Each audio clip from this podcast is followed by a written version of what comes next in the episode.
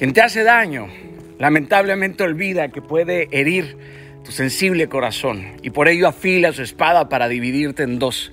Pero a ellos yo los bendigo.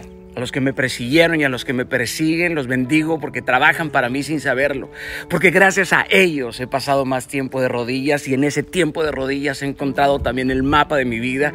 Soy alguien que vive siendo flexible con las rutas y cada sueño que me han roto ha sido un ladrillo para construir un sueño aún más grande.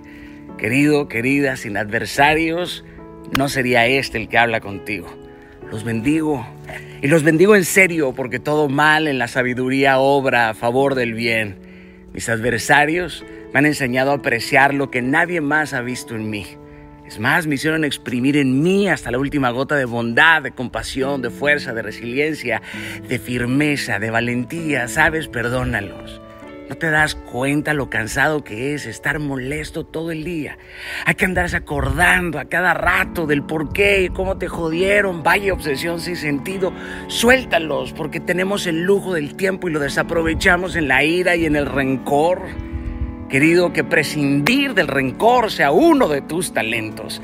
Darle la espalda al rencor con dosis masivas de amor propio. Arráncale al otro el poder de hacerte daño.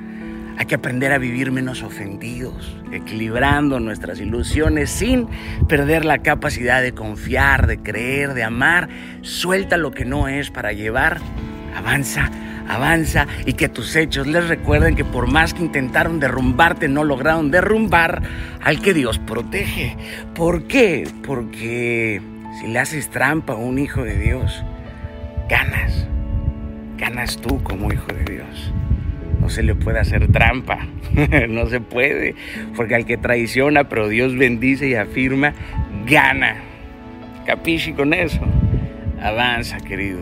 No tengas tiempo para algo tan insignificante como el odio, como la ira. No te estoy diciendo que niegues tus emociones de enojo. No, querido, deja que te atraviesen, pero no dejes que se encarnen en ti.